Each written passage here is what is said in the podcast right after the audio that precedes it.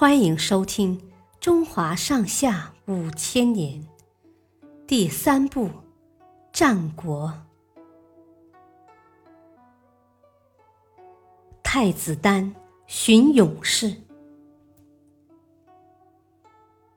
燕王喜的太子丹，曾在秦国做人质，多次在秦国受辱，后来逃回了燕国。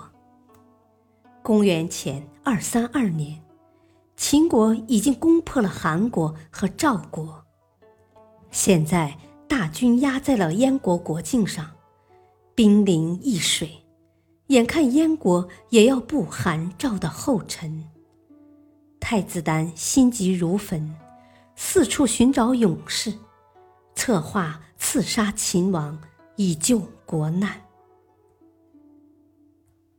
有人向太子丹推荐了燕国勇士田光，太子丹便召见田光。田光来拜见时，太子丹跪在地上迎接，非常谦卑。他说：“秦军压境，燕国危在旦夕，希望先生能帮忙想个办法。”田光。虽为勇士，但年事已高。他说：“好马年轻力壮时，可以一日飞奔千里；但等他老了，力气衰竭时，连烈马也能跑到他的前面。”太子听说的是我壮年时的事迹，而今我已经精力衰竭，不能为太子所用了。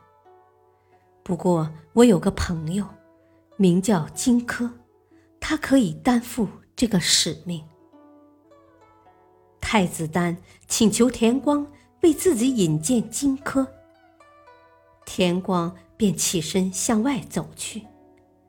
当他走到门口时，太子丹说：“刚才与先生谈论的事情，希望先生不要泄露出去。”田光答应了。田光见了荆轲，告诉他太子丹寻找勇士之事，并请荆轲帮忙。荆轲答应了下来。田光完成了使命，知道太子丹担心他会泄露机密，于是便拔剑自刎了。太子丹听说田光因自己而死后，懊悔不已。痛哭流涕。之后，他十分恭敬的礼待荆轲，与他共商刺秦大事。谢谢收听，再会。